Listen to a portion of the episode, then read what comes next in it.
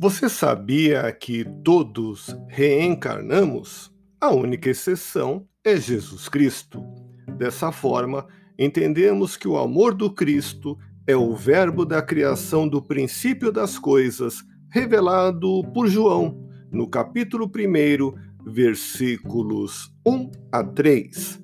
No princípio era o Verbo, Jesus, e o Verbo estava com Deus ele estava no princípio com Deus.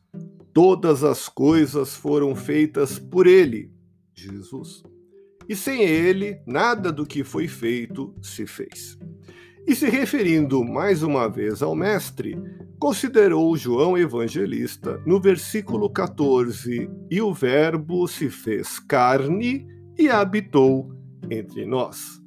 Jesus Cristo não reencarnou.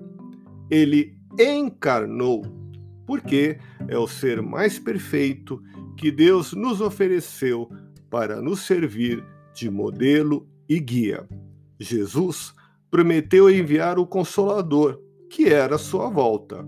Foram os espíritos enobrecidos que vieram à Terra trazer uma nova luz, uma luz peregrina de amor, através de Allan Kardec, em 18 de abril de 1857, com a publicação em Paris de O Livro dos Espíritos.